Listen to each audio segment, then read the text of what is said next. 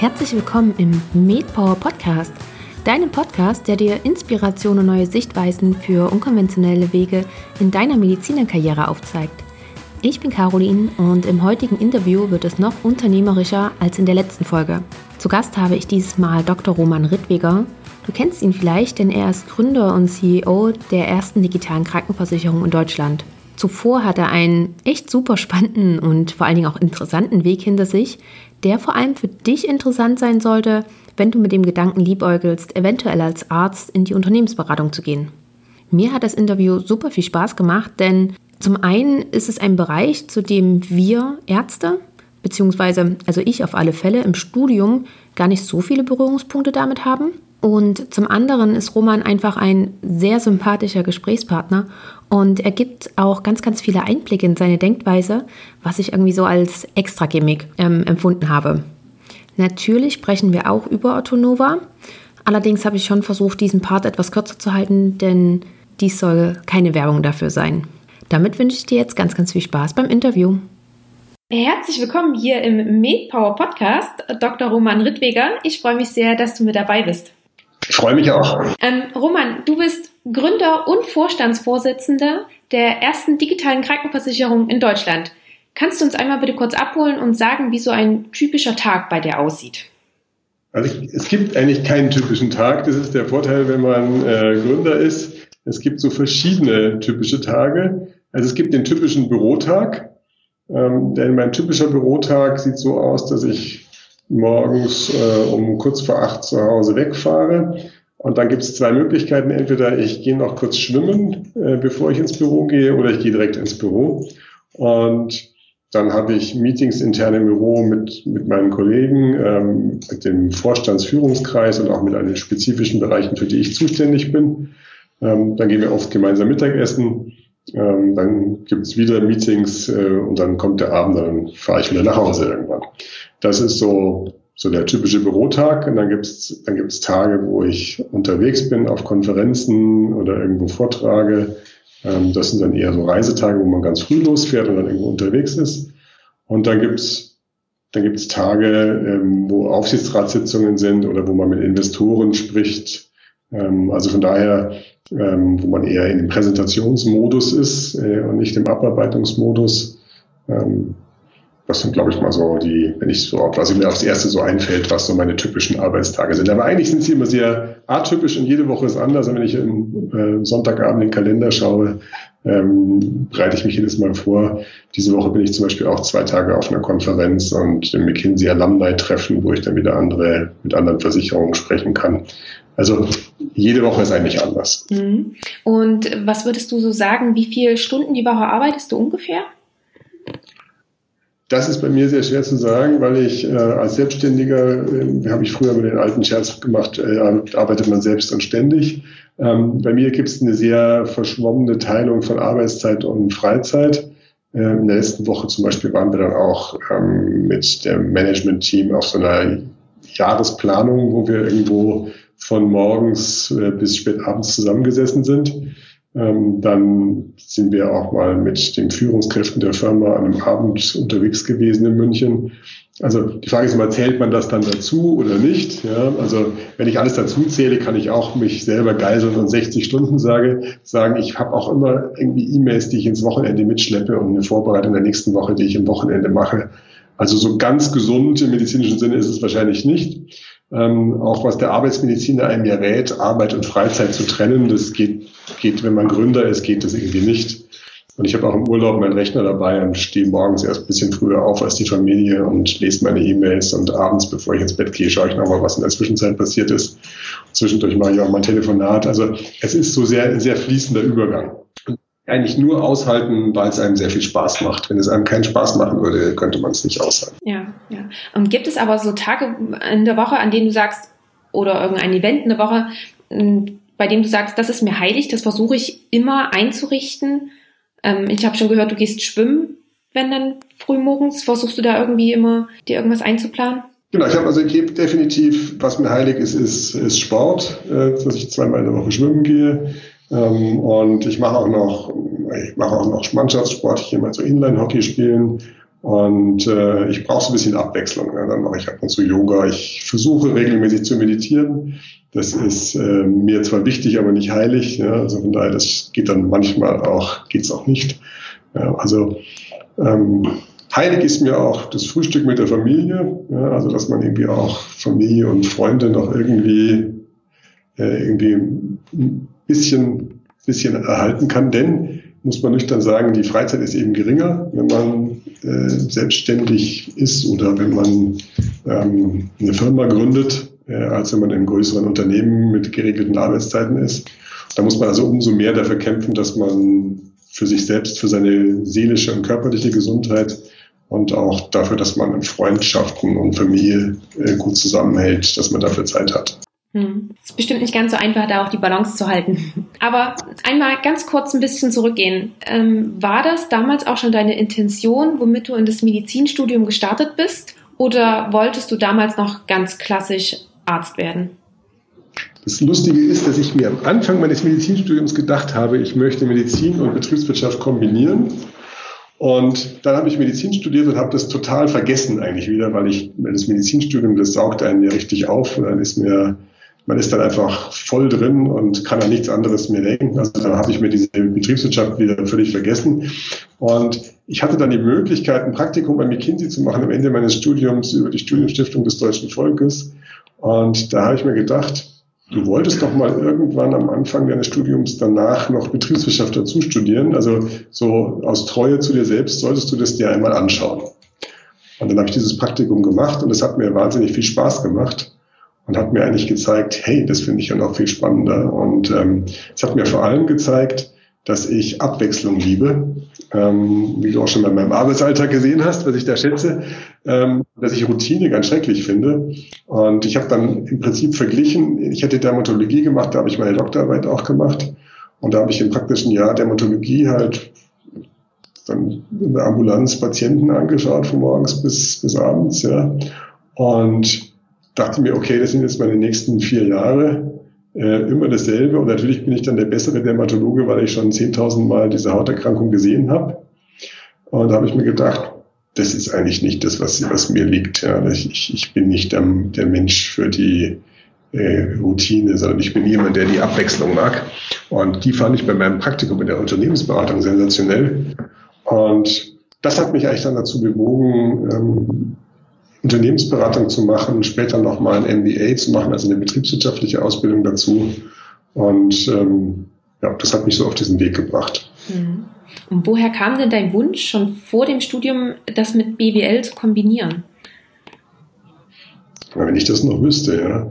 Ähm, also es lag mal, wenn ich mal, äh, die, die Geschichte ist, glaube ich, so, meine Mutter ist Ärztin und mein Vater äh, war in der Betriebswirtschaft unterwegs, also von daher kann man natürlich sagen, war mein erster Impuls äh, als Jugendlicher, also ich werde auf keine Fälle was machen, was mein Vater gemacht hat und was meine Mutter gemacht hat. Und dann war ich bei der Bundeswehr als, äh, als Reserveoffizier und habe praktisch also auch für Menschen zuständig, musste mich um die kümmern. Und da habe ich mir gedacht, eigentlich das macht mir Spaß, mich um Menschen zu kümmern. Und dann habe ich gesagt, okay, dann kann ich vielleicht doch das äh, nicht mehr aufrechterhalten, dass ich definitiv nicht das mache, was meine Eltern gemacht haben und kam da irgendwie auf die Medizin. Und weil ich aber eben auch schon äh, sozusagen von zu Hause auch diese Betriebswirtschaft gesehen habe, dachte ich mir, das wäre nicht ganz pfiffig, wenn man das kombinieren würde, weil die Medizin eben damals noch weniger als heute ja nicht wirklich betriebswirtschaftlich gut geführt wurde. Ähm, von daher wahrscheinlich kam es sozusagen indirekt aus, äh, aus, aus meinem Elternhaus an, an, an, was ich da sozusagen aufgeschnappt, aufgenommen habe. Aber initial wollte ich es mal ursprünglich nicht machen, weil es meine Eltern gemacht haben. Und dann kam es wahrscheinlich dann indirekt dann doch durch. Ja. Mhm. Aber es ist ganz schön schwer, wenn man ehrlich ist, wenn man so zurückblickt und sagt, äh, wieso habe ich das vor über 30 Jahren gemacht? Man erinnert sich ja letztlich nur noch an seine eigenen Erinnerungen, die man zwischendurch mal hatte, gar nicht mehr an den Ursprungszustand. Ja, von daher ist es eine ganz schwer zu beantwortende Frage. Um, ähm, und nur ganz kurz auch so zum, zum zeitlichen Einordnen, hattest du diesen MBA, hast du den in sozusagen Vollzeitstudium gemacht oder hast du dann nebenbei auch schon in der Unternehmensberatung gearbeitet? Ich hab, genau, das ist auch mal eine ganz wichtige Sache. Also ich habe, glaube ich, durch ein Praktikum erstmal gelernt, wie so ein anderer Weg sein kann. Das kann ich auch jedem nur sehr empfehlen. Einfach mal rechts und links ein bisschen schauen und ähm, habe dann ein Jahr in der Unternehmensberatung gearbeitet und habe dann gemerkt, äh, auch schon davor, dass mir so ein bisschen schon die, ich sag mal, die Substanz fehlt in der Betriebswirtschaft. Da gibt es jetzt nicht so viel Substanz wie in der Medizin, wenn man ehrlich ist, aber so ein bisschen gibt es dann doch auch. Und habe mich dann beworben für so ein Vollzeit-MBA. Und man, musste auch was zahlen dafür, aber es war nicht so schlimm, weil ich habe äh, jeweils ein halbes Jahr gearbeitet äh, und Geld verdient oder ein halbes Jahr nicht. Deswegen habe ich den so von Juli bis Juli gemacht. Und das ist echt ganz gut, weil dann kriegt man relativ viel von der Steuer wieder raus, ja, weil man ja dann doch sozusagen weniger verdient dann letztlich in diesen Jahren. Ähm, und konnte auch äh, dann die Kosten absetzen und mein, äh, danach auch die Beratung, mit der ich dann gearbeitet habe, mir dann, also McKinsey hat mir dann auch einen Teil dann gezahlt dann davon, äh, als ich da hingegangen bin danach. Also von daher ähm, war, es initial mal schon ein Schritt zu sagen, ich höre jetzt auf zu arbeiten und verdiene kein Geld mehr, sondern gebe eher was aus dafür. Ähm, aber war eigentlich dann, wenn man es sich überlegt, mit Steuern und allem drum und dran gar nicht so teuer, so schrecklich. Mhm. Okay. Ich kann mir jetzt vorstellen, ganz viele Mediziner, die zuhören, ähm, mich einbegriffen, ich habe gar nicht so eine richtige Vorstellung, was macht denn ein Arzt in einer Unternehmensberatung? Kannst du uns einmal so einen groben Überblick geben, was da so deine Tätigkeiten waren? Ja, also man muss es in zwei Dimensionen einteilen. Erstens macht in der Unternehmensberatung jeder alles. Ja, also wenn man Pech hat, macht man die Sachen, die nichts mit Medizin zu tun haben, sondern im Prinzip sucht die Unternehmensberatung einfach äh, halbwegs intelligente Menschen, die hart arbeiten und mit einem nüchternen Blick von draußen auf Sachen draufschauen ähm, und ihr Unwissen über lange Arbeitszeiten ausgleichen. Ja, so war es zumindest zu meiner Zeit. ähm, dann gibt es natürlich, das ist die zweite Dimension, viele Projekte im Gesundheitswesen. Also ich habe dann für gesetzliche Krankenversicherungen gearbeitet und dann war es natürlich schon super, dass man sehr medizinisches Grundwissen hatte und hat es natürlich dort wiederum im betriebswirtschaftlichen Sinne umgesetzt und hat sich eben angeschaut, warum ist der Beitragssatz dieser Krankenversicherung so hoch, ja, was kann man da machen ähm, und also eigentlich muss man sich immer wieder in neue Felder reinarbeiten. Aber ich habe wirklich, ähm, ich habe ich hab persönlich sehr hart dafür gekämpft, dass ich immer wieder ins Gesundheitswesen gehen durfte, habe auch mehrfach mit Kündigung gedroht, wenn man mich woanders hinschickt. Ähm, habe aber trotzdem auch mal ein Projekt gemacht, äh, irgendwo in der Tageszeitungsbranche. Ja, also man macht dann auch mal was, wo man sagt, da kenne ich mich ja gar nicht aus, ja, aber das stört dann nicht, sondern ist manchmal der frische Blick von außen auch gefragt. Ja. Ähm, also von daher, was muss man eigentlich machen, wenn man da reingeht? Man muss immer wieder sich auf Neues einlassen. man muss eigentlich damit zurechtkommen, dass man oft das Rüstzeug nicht hat für das Projekt, sondern sich schnell am Anfang des Projekts das erarbeitet. Denn es ist keine Rocket Science, wie man so äh, auf Unternehmerberatungsdeutsch äh, sagt. Ähm, es sind ja oft alles Sachen, die erlernbar sind und die in Büchern irgendwo stehen und die man sich dann mal nüchtern betrachtet, allerdings zwischen 21 und äh, 22.30 Uhr am Abend nochmal schnell reinzieht. Und ich erinnere mich auch immer noch, äh, als äh, in meinem ersten Jahr in der Unternehmensberatung ich dann mal den großen Chef fragte, ähm, Pull- oder Push-Marketing, was soll das sein, weiß ich nicht. Da zog mich dann der Projektleiter beiseite und hat gemeint, also solche Fragen äh, verständig, dass ich die stellen würde, aber soll ich dann besser nicht stellen, wenn der Chef dabei ist, sondern ihm mal lieber neben, nebenbei fragen. Ja. Also die Herausforderung ist wirklich relativ schnell äh, sozusagen die Grundlagen der Betriebswirtschaft zu lernen. Mhm. Manche Berater haben auch so eine Art Mini-MBA, wo sie die Nicht-Betriebswirte mal einmal so durchschleusen. Ja, aber das ist, die Anfangszeit ist hart, weil man noch mal relativ viel dazulernt. Wenn einem Lernen aber Spaß macht, ja, und als Mediziner ist man ja eh gewöhnt, relativ viel in kurzer Zeit zu lernen. Ja, von daher ähm, ist es eigentlich nicht schlimm. Mhm. Und ist es aber so, dass man den MBA als Voraussetzung braucht, um in der Unternehmensberatung anzufangen? Nein, braucht man nicht. Also die, die, Unternehmensberater haben so Tracks, wo sie Leuten beibringen, die wirklich keine Ahnung haben. Sie klassischerweise sind so Mediziner oder Physiker, die sind noch schlauer als wir Mediziner, äh, die dann da kommen ähm, und da arbeiten und ohne auch am Anfang ohne das viel zu wissen. Zu empfehlen ist es aber schon, da muss man sagen, ist schon man. Also ich habe ein Jahr gearbeitet in der Unternehmensberatung, ohne diesen MBA zu haben. Und dann anschließend ähm, habe ich mein MBA gemacht und ich habe mich schon wohler gefühlt danach, als ich mein MBA hatte und quasi wusste, worüber die alle reden, ja, mir das äh, abends schnell anlesen musste. Ja. Also es ist ein pfiffiger Weg, um relativ schnell viel zu lernen und viele andere Bereiche zu sehen. Man kann es auch so als Durchlauferhitzer benutzen, um dann danach irgendwas anderes zu machen. Also in der Unternehmensberatung, gerade im Krankenhausbereich, gibt es ja immer sehr viele Projekte. Äh, und dann kann man nachher sicherlich auch andere Funktionen im Krankenhaus besser ausüben oder in der Pharmaindustrie oder was auch immer, äh, wenn man in der Unternehmensberatung schon mal ein paar von diesen Geschichten so sich quasi von oben angeschaut hat. Hm. Und hattest du auch Bedenken, dass der Weg, den du jetzt einschlägst, der richtige ist? Weil ich meine, du hast jetzt sechs Jahre lang Medizin studiert und dann aber nicht in dem Sinne als Arzt zu arbeiten. Ja. Hast du darüber mal nachgedacht? Ja, also ich habe da nie Bedenken gehabt. In meinem Umfeld gab es immer die Bedenken. Also mein Vater hat die Hände über den Kopf zusammengeschlagen, ja, nach dem Motto, jetzt hat der Junge schon endlich Medizin studiert und quasi meinen Lebenstraum, also seinen Lebenstraum, äh, Mediziner zu werden, er für äh, habe ich mir dann erfüllt. Also quasi meinen Auftrag erfüllt, den er mir da mitgegeben hat. Und jetzt habe ich da aufgehört damit. Ich selber habe immer gedacht, ich kann den Menschen ja viel besser helfen, wenn ich sozusagen auf der, nicht nur auf der Mikroebene dem einzelnen Patienten helfe, sondern auf der Makroebene was verändere, dass es ganz vielen besser geht was ich jetzt direkt auch bei Autonova wieder mache, indem ich eine Krankenversicherung gegründet habe, die den Versicherten besser hilft als die anderen.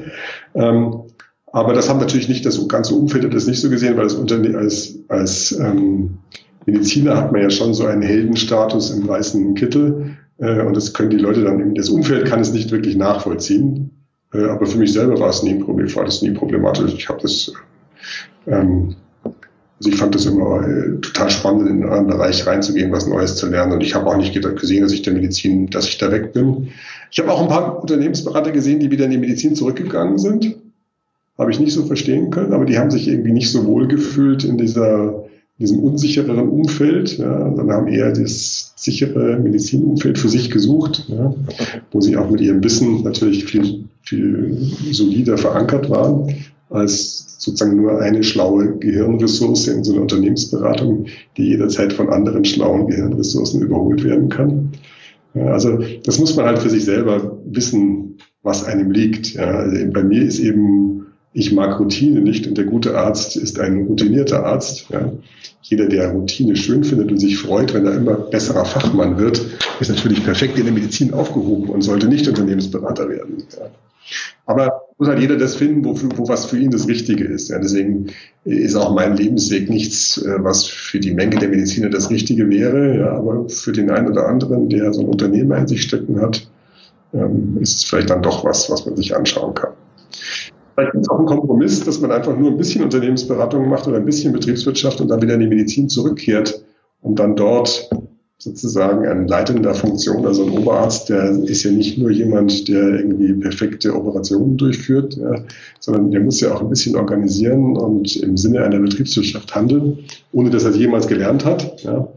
Ähm, also und so ein Oberarzt, eine Oberärztin würde sicherlich auch davon profitieren, wenn sie mal Praktikum in der Unternehmensberatung gemacht hat oder in irgendeiner anderen Funktion mal betriebswirtschaftlich auch unterwegs gewesen ist. Ja.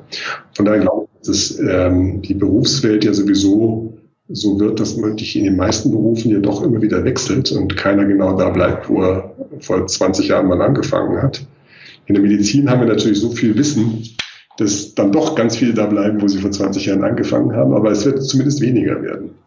Und äh, war das aber so, dass dir dein Studium in der Hinsicht ähm, diesen deinen Medizinerweg geebnet hat, dass du gesagt hast, okay, du versuchst das Ganze jetzt zu verbinden, immer im Hinblick auf das Gesundheitswesen. Du hast es jetzt gerade schon angesprochen, du hast die erste digitale Krankenversicherung gegründet. Du hast dann versucht, immer solche Projekte sozusagen zu bearbeiten. Ja, also ich war wirklich tatsächlich nur im Gesundheitswesen unterwegs. Ähm, meine ersten Projekte in der Unternehmensberatung waren Pharma-Großhandel, waren äh, eine gesetzliche Krankenversicherung ähm, sanieren. Ich habe in der Medizintechnikbranche gearbeitet, im Pharmabereich.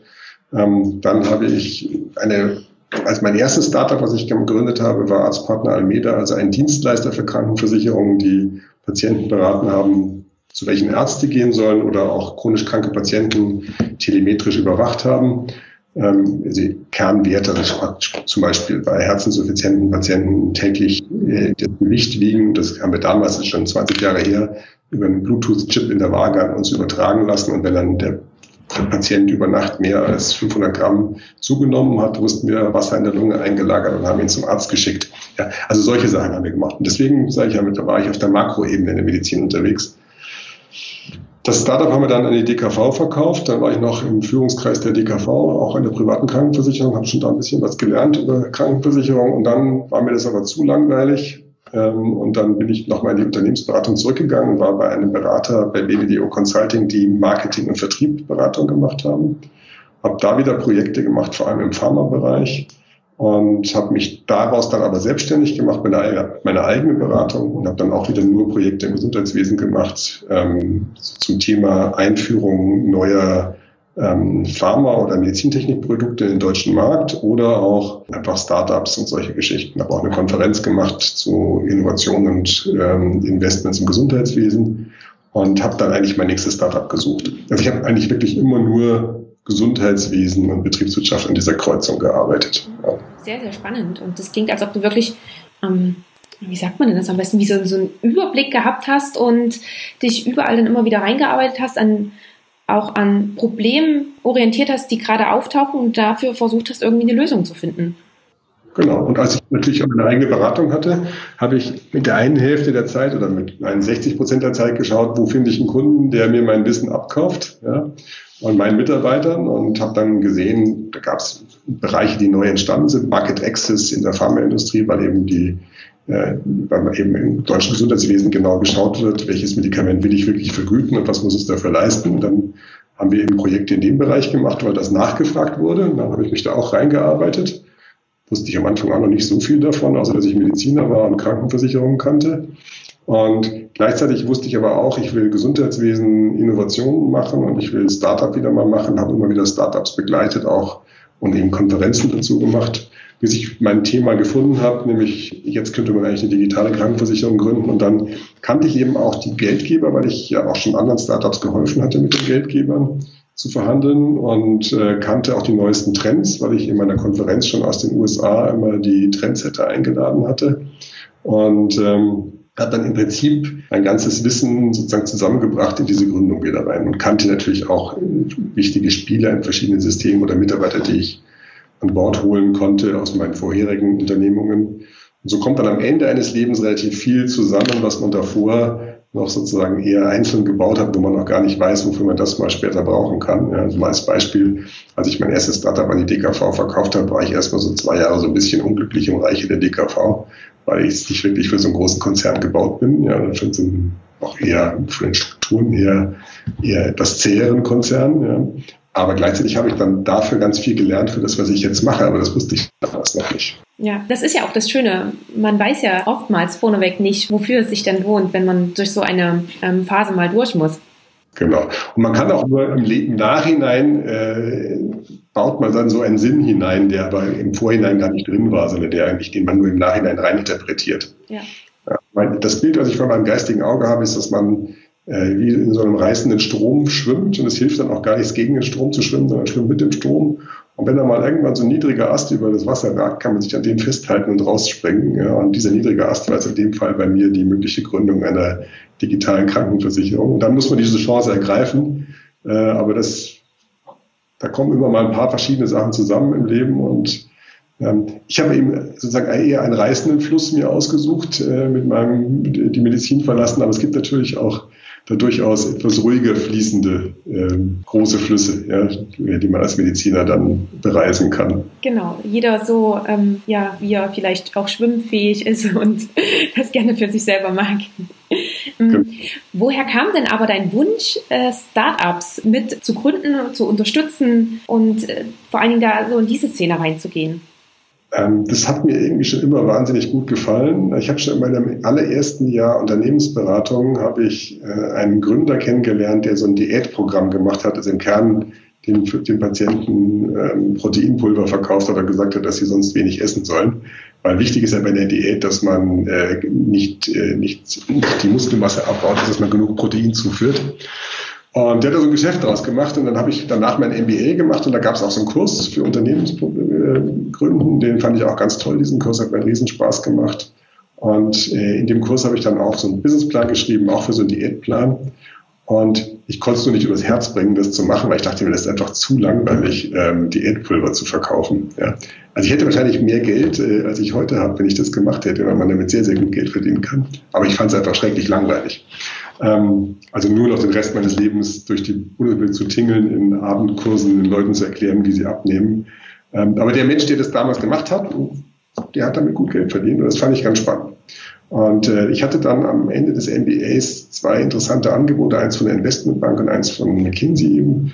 Und äh, den Partner von der Investmentbank, der davor mal bei McKinsey war, den, der wusste auch, dass ich zwei Angebote hatte und den kannte ich von meinem Praktikum und der hat mich dann gefragt, ja, was willst du mal machen? Und dann habe ich gesagt, ja, ich finde die beiden Angebote interessant. Und dann, habe ich, dann hat er gemeint, na gut, je nachdem, was du machen willst, wenn du viel Geld verdienen willst, kommst du zu uns zur Investmentbank. Äh, wenn du mal später gründen willst, gehst du besser zu McKinsey. Und da war es für mich klar, jetzt gehe ich zu McKinsey, weil ich will mal gründen später. Ja. Ja. Und tatsächlich lernt man da natürlich das viel besser, das Geschäft, wenn man ein Unternehmen führt, äh, als bei einer Investmentbank, wo man letztlich das Unternehmen nur einmal am Schluss verkauft, ja, simpel gesagt. Und ähm, also von daher wollte ich das schon irgendwie immer. Ja. Das ist, ähm, also das, seitdem ich in der Unternehmensberatung äh, in einem Projekt so ein Startup kennengelernt habe, habe ich gespürt, das macht mir Spaß. Mein erstes Startup hat mir dann schon wahnsinnig viel Spaß gemacht und das war eine siebenjährige Achterbahnfahrt, wie das halt beim Startup so ist. Und ähm, eigentlich habe ich danach schon wieder gesucht, wie ich es weitermachen kann. Habe dann in so einer gewissen Gegenreaktion, natürlich nach diesen zwei Jahren, die ich bei Video Consulting war, dann nochmal zehn Jahre meine Beratung gemacht, die mir gehört hat, wo mir keiner reingeredet hat. Beim Startup reden dann ja immer viele Leute rein, weil man muss ja von draußen Geld holen. Also man hat seine Geldgeber, die auch alle ihre Ideen haben. Und da war ich zehn Jahre Alleinherrscher, was auch nicht schlecht war. Äh, allerdings gab es natürlich trotzdem Mitarbeiter, Kunden. Also man auch als Alleinherrscher kann man ja gar nicht so viel entscheiden, wenn man sonst glaubt. Ähm, aber da habe ich mich dann doch wieder sehr gefreut, als ich dann so ein echtes Startup wieder machen konnte, wo man halt wieder was Großes verändern kann. Ja, weil als Unternehmensberater ist man natürlich nur Dienstleister, nur, aber immerhin trotzdem nur Dienstleister. Äh, macht wahnsinnig viel Spaß und ist spannend und interessant, aber äh, man kann nicht die Sachen so verändern, äh, wie man es natürlich machen kann, wenn man selber was neu gründet. Ja. Hm, okay. Und wie kam dir damals die Idee dazu, die erste digitale Krankenversicherung zu gründen?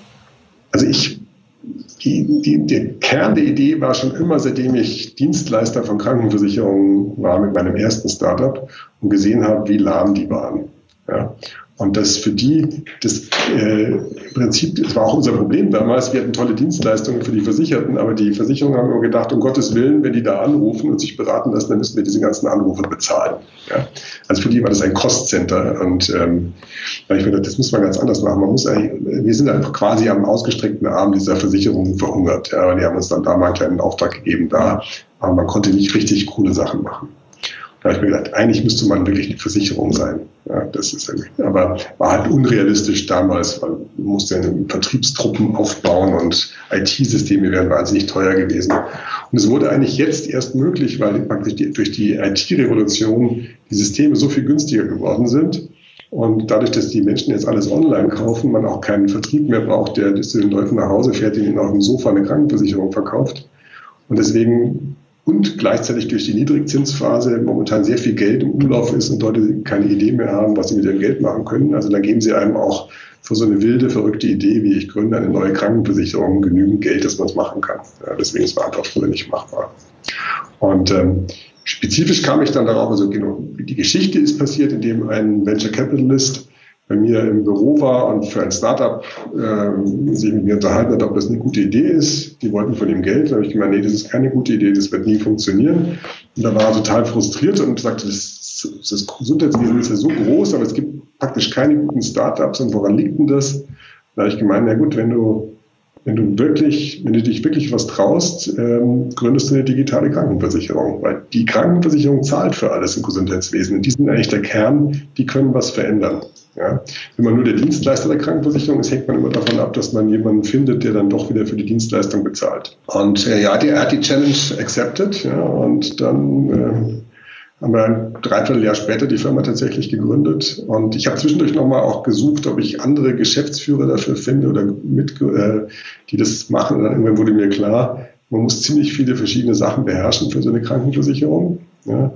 Und ähm, ich war der Meinung mit meinem guten Selbstbewusstsein, dass ich all diese Sachen beherrsche, äh, habe aber keinen anderen gefunden, der das so in dem Rahmen kann. Habe dann aber Mitgründer gefunden, die noch von dem Digitalen mehr verstanden als ich, ja, die von Rocket Internet kamen oder von äh, Wunderlist. Und ähm, dementsprechend habe ich dann die, mein Skill-Portfolio in diese Richtung erweitert mit meinen Mitgründern ähm, und dann haben wir es gestartet. Das heißt, wie viele Gründer hat Otto Nova? Wir sind drei Gründer. Drei Gründer. Hm. Also ich als Mediziner und Krankenversicherungsversteher, sage ich mal, Dann hatten wir den Frank Bötzle dabei, der ähm, CTO, also für die Technik zuständig war und dafür bei Rocket Internet so Salando-Klone in anderen Ländern gebaut hat. Und den, dann hatten wir den Sebastian Scheer bei, bei der Gründung, der hat ähm, das Design bei uns gemacht und der hat davor das Design auch von der Wunderlist gemacht. Und was war für dich wichtig? Worin sollte sich deine Krankenversicherung von den anderen Krankenversicherungen abheben, abgesehen davon, dass sie nicht lahm ist? Ja, wir wollten einfach, und wir sind es auch, wir wollten so sein äh, wie Apple, wie Amazon, ja, und eben nicht so sein wie so eine alte deutsche verstaubte Krankenversicherung. Und wir messen uns auch an derselben Logik, nämlich im Net Promoter Score, also sprich der Kundenzufriedenheit. Und da gibt es in der privaten Krankenversicherung so eine Messung, wo die alle, wo fast alle mitmachen. Und da ist dann, je höher man ist, desto besser. Der Durchschnitt ist irgendwo bei 11. Und der bisher Beste hatte, glaube ich, 39 und wir haben 70. Ja, also das heißt, das war unser Thema. Wir wollten eigentlich das, was wir gewöhnt sind in unserem digitalen Privatleben, sage ich mal, wie wir halt, äh, wenn wir auch sonst auf unser Handy schauen, das wollten wir auch von der Krankenversicherung. Und meine persönliche Story war, ich wollte eigentlich das, was ich früher über telemetrische Services oder telefonische Services versucht habe, den Krankenversicherungen beizubringen, dass sie machen sollen, ähm, jetzt über digitale Services noch kostengünstiger natürlich machen als damals, weil die haben immer von den Kosten Angst gehabt. Ja. Ähm, und deswegen haben sich die Versicherten auch nicht durch die, durchs Gesundheitswesen durchgeführt, weil es war ihnen viel zu teuer, das zu machen. Ähm, und jetzt, wenn man das digital macht, kann man es natürlich viel besser machen. Also deswegen war dann die Idee eigentlich nochmal das, was wir, was ich beim ersten Startup gemacht habe, jetzt nochmal auf Basis der neuen Technologie zu machen. Okay. Seit wann gibt es euch jetzt? Gegründet haben wir uns im Dezember 2015 mhm. und ähm, die Lizenz haben wir bekommen im Juni 2017. Also für den Endkunden, also im Abversicherten konnte man sich bei uns seit dem Juni 2017.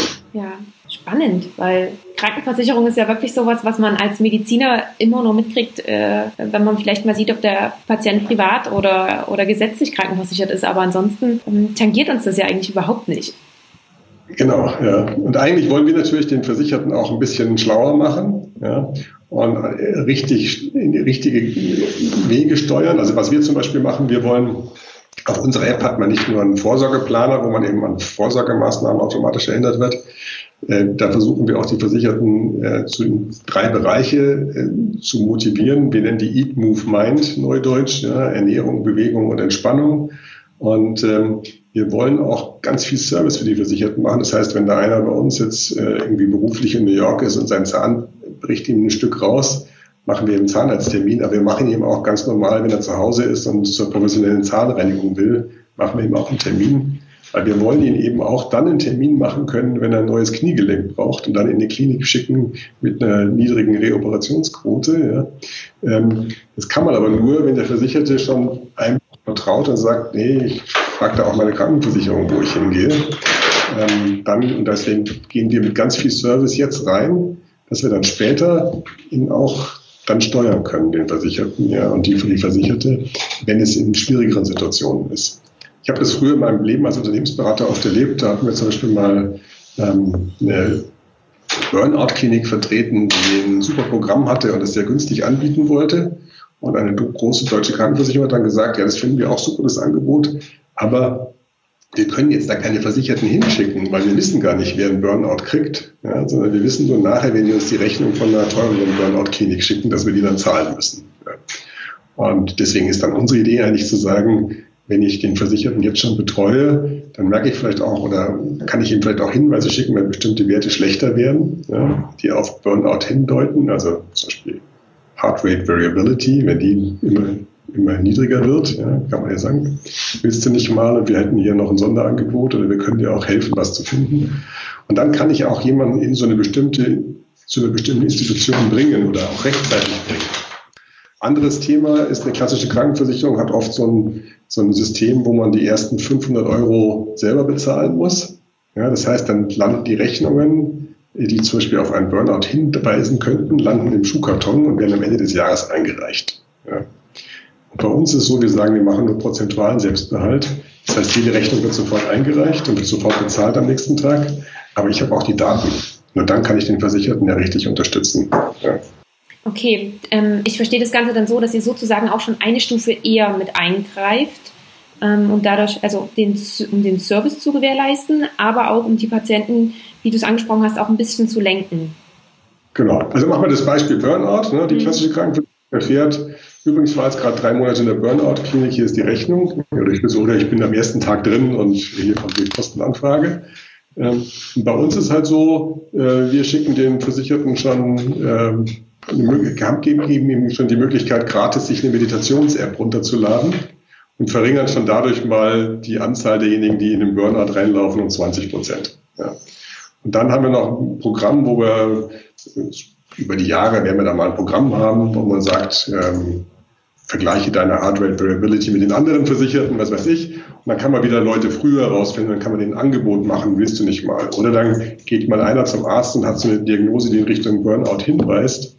Dann kann man eben auch ein Angebot machen und sagen, schon mal her, wir haben hier einen Partner, die machen äh, Wochenend Burnout-Präventionskurse, würden wir dir auch zahlen. Ja, zahle ich ja lieber als nachher die lange Burnout-Klinik. Mhm, okay. Nur als Beispiel. Ja, ja, ja.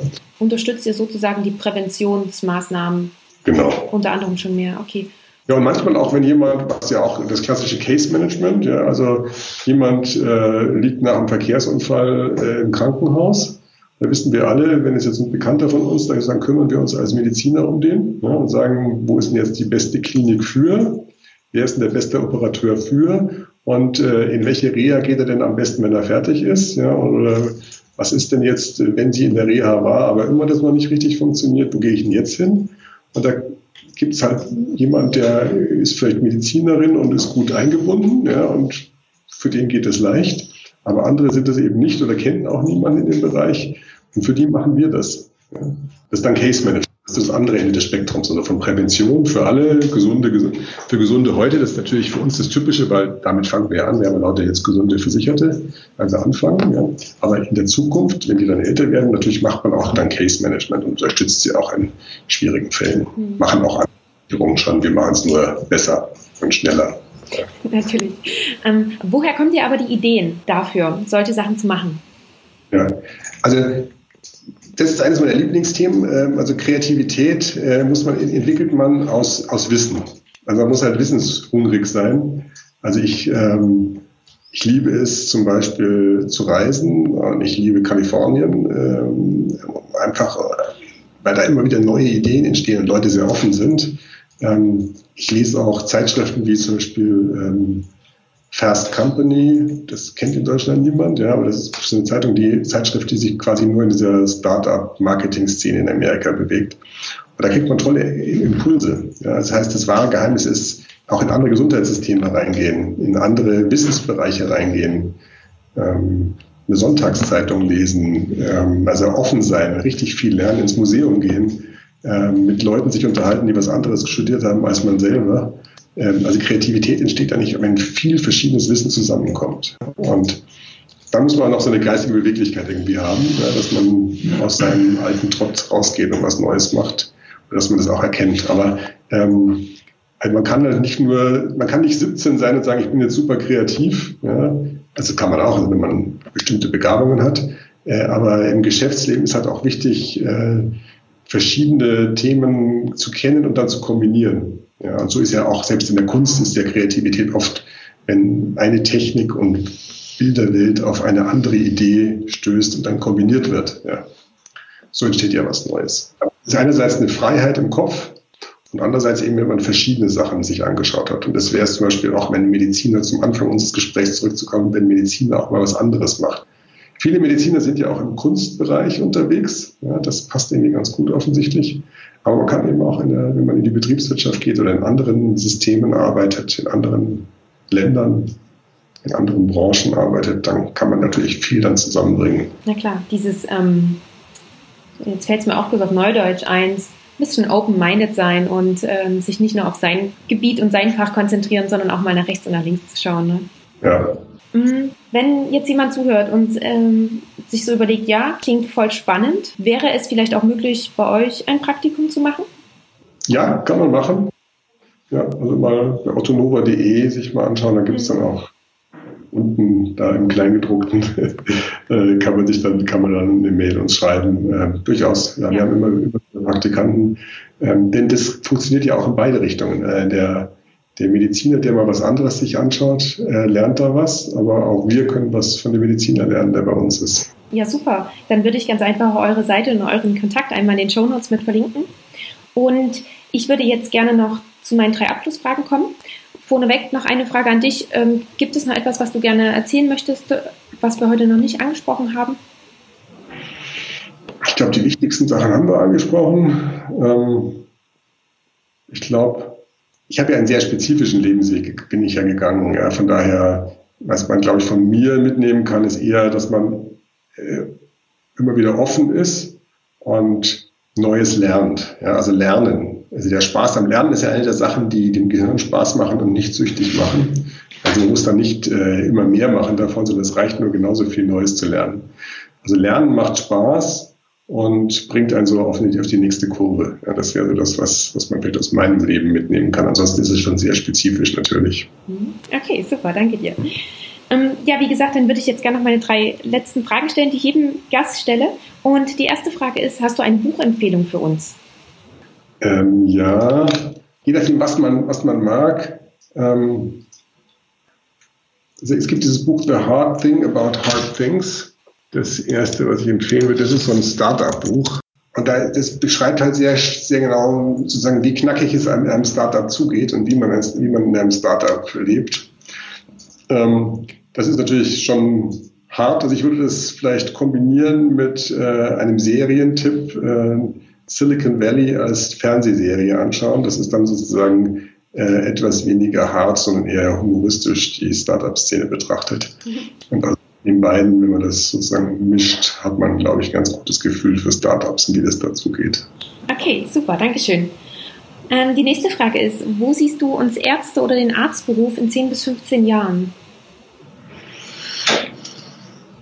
Ich glaube, es wird sich weiter, ich meine, es, der Arztberuf ist ja sowieso sehr unterschiedlich. Also der Pathologe, die Radiologin und die Allgemeinärztin haben ja völlig unterschiedliche Lebenswelten, wenn man ehrlich ist.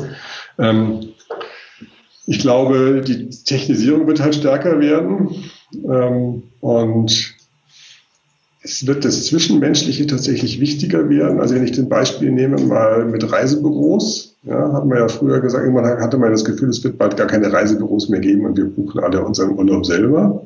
Ja. Natürlich kann man also Flüge buchen, das macht irgendwie heute fast jeder selbst so ungefähr, ja, also zumindest wenn er von München nach Berlin fliegt oder, oder seinen Zug bucht, ja, das macht er, macht er selbst. Da haben die Reisebüros viel Geschäft verloren, aber wenn man jetzt irgendwie sagt, ähm, ich suche jetzt einen Urlaub, äh, der für meine Mutter ist, die etwas schwerer laufen kann und aber noch einmal da und dahin fahren will. Also wenn es schwieriger wird, geht man dann doch immer noch ins Reisebüro und lässt sich beraten. Ja. Und so wird es, glaube ich, auch bei den Medizinern sein. Insgesamt wird es genügend Fälle geben, weil natürlich die Bevölkerung älter wird und kränker. Ähm, aber so die ganz simplen Sachen, die, wird, die werden irgendwie automatisiert werden in 15 Jahren oder die werden weg sein. Und viele nervige äh, Verwaltungssachen aus der Klinik heute, will ich mal schwer hoffen, sind dann nicht mehr so. Ähm, aber umso wichtiger wird eben das Zwischenmenschliche. Ja, ähm, von dem Anspruch her und mit dieser Technik dann noch zu arbeiten. Ja, und also muss ich nicht mehr tausend Sachen auswendig lernen, äh, um Diagnosen stellen zu können, wie wir das früher machen mussten, sondern da kann man sich heute von Programmen beraten lassen. Äh, aber den Patienten gut durch das System zu führen und menschlich mitzufühlen, das wird dann nochmal eine Runde wichtiger, je mehr Technik in dem System ist. Und natürlich haben wir gleichzeitig auch noch eine Veränderung der Medizin dadurch, dass es irgendwie nicht mehr 90 Prozent Männer sind, die irgendwie äh, irgendwo in der Provinz ihre Existenz sich aufbauen und von morgens bis abends arbeiten, äh, sondern eben auch viel mehr Frauen jetzt sind, die aber dann vielleicht auch gar nicht mehr äh, von morgens bis abends arbeiten wollen, sondern auch ein normales Leben haben wollen. Und von daher werden wir wahrscheinlich auch weniger Einzelpraxen und mehr Gemeinschaftspraxen oder MVZs haben. Ja. Mhm. Oder auch die Kliniken einen größeren Teil übernehmen. Also ich glaube auch die die Landschaft, die betriebswirtschaftliche Landschaft wird sich nochmal verändern, jenseits dessen der, der Fähigkeit, der Tätigkeiten des einzelnen Mediziners. Okay, super, danke dir. Und meine letzte Frage, gibt es einen Tipp, über den du dich damals zu Beginn des Studiums oder mit Ende des Studiums gefreut hättest? sozusagen, welchen Tipp würdest du jetzt deinem jüngeren Ich geben? Oh, das ist schwer, ja. Ähm, also wenn ich jetzt heute nochmal Medizin studieren würde, welchen Tipp würde ich mir geben? Ich würde mir den Tipp geben, möglichst viel, möglichst früh auszuprobieren. Also ich habe zum Beispiel, ich habe mal ein Praktikum in der Radiologie gemacht und in der Dermatologie und mal in der Chirurgie, aber ich habe zum Beispiel nie gesehen, wie ein Pathologe arbeitet. Ja. Ich habe ganz viele Sachen nie gesehen, wie ein HNO oder wie ein Kinderarzt arbeitet. Also ich habe ganz viele Sachen nie erlebt. Ja. Dann denke ich mir im Nachhinein, das ist in meinem spezifischen Fall, okay, der ich dann eh was anderes gemacht habe, aber ähm, einfach mehr ausprobieren. Das Studium, man ist schon sehr, also zu meiner Zeit war man sehr durchgeplant. Ich fürchte, das ist man heute auch noch. Ja. Ähm, einfach noch äh, irgendwie Sachen ausprobieren. Ich bin zum Beispiel total dankbar, dass ich ein Praktikum bei McKinsey gemacht habe, um die Unternehmensberatung kennenzulernen, ja, aus den schrägsten Gründen. Was hat mein Leben verändert? Ja, also ähm, aber das muss ja nicht in der Unternehmensberatung sein. Das kann ja auch irgendwie sein, dass man in der Medizin sich noch mehr verschiedene Sachen anschaut ja. Äh, oder im beruflichen Umfeld. Also ich würde einfach sagen, mehr ausprobieren. Ja, auch kurz muss man gar nicht lang, man muss da nicht sechs Monate irgendwo was gemacht haben. Man kriegt die meisten Sachen auch schon nach zwei, zwei Monaten, hat man es auch schon verstanden, was da ist und was einem nicht gefällt. Also das wäre so mein, mein Tipp. Aber muss auch, wäre auch vorsichtig, ja, weil ich jetzt äh, das jetzt vielleicht gibt es noch viel bessere Tipps, was man heute machen muss im Medizinstudium, worauf man aufpassen muss. Ja, ja, also es ist ja immer so schön, wenn ähm, jemand ganz einfach äh, mit so viel Erfahrung dann auch einfach mal sagt, okay, ich denke, darauf kommt es an oder das ist einfach nochmal wichtig. Ja. Ich würde die andere sagen, äh, je mehr Erfahrung man hat, desto vorsichtiger wird man mit so allgemeingültigen Sprüchen. Ja. Also meine Bescheidenheit wird eigentlich größer, je mehr ich lerne im Leben. Ja, das ist also man erkennt dann irgendwann auch, und das ist auch wichtig zum Thema vorher Kreativität, dass man sich selber nicht zu ernst nimmt, ja, nicht glaubt, man hat schon alles, ja, dass man immer wieder immer ein Suchender bleibt, ja. Sehr schön, super. Dann ähm, vielen lieben Dank dafür, dass du dir Zeit genommen hast, mit mir dieses Gespräch zu führen. Und Sehr gerne. Ja, ich danke dir ganz, ganz herzlich. Ebenfalls und ich hoffe, dass ganz viele Mediziner noch äh, mehr ausprobieren jetzt, ja, nachdem sie das gehört haben.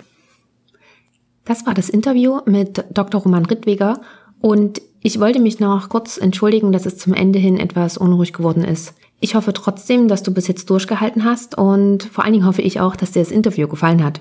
Vielleicht hast du jetzt auch etwas Lust bekommen, einmal in die Unternehmensberatung reinzuschnuppern oder falls du auch schon mit dem Gedanken gespielt hast, dann hat sich vielleicht deine Entscheidung dadurch jetzt gefestigt. Du weißt jetzt auf alle Fälle, welche Möglichkeiten du hast und wie immer findest du auch die Links zu Roman in den Show Notes falls dich auch speziell zum Beispiel Otto Nova interessiert. Dort findest du natürlich auch die Buch- und auch die Serienempfehlungen. Lass mich wie immer sehr, sehr gerne wissen, wie du die Folge fandest und schreib mir gern. Du erreichst mich bei Instagram, bei Facebook oder auch per E-Mail zum Beispiel und die Links dazu sowie auch ein Kontaktformular findest du auf der Webseite vom MedPower Podcast. Du kannst dich aber auch sehr, sehr gerne bei mir melden, wenn du jemanden kennst, der ebenfalls einen interessanten Weg gegangen ist, vielleicht auch einen alternativen Weg beschritten hat in seiner Arztkarriere, in seiner Medizinerkarriere und bei dem du denkst, dass er einmal, vielleicht aber auch sie einmal im Podcast vorgestellt werden sollte. Und dann möchte ich mich sehr gerne noch einmal bei dir bedanken.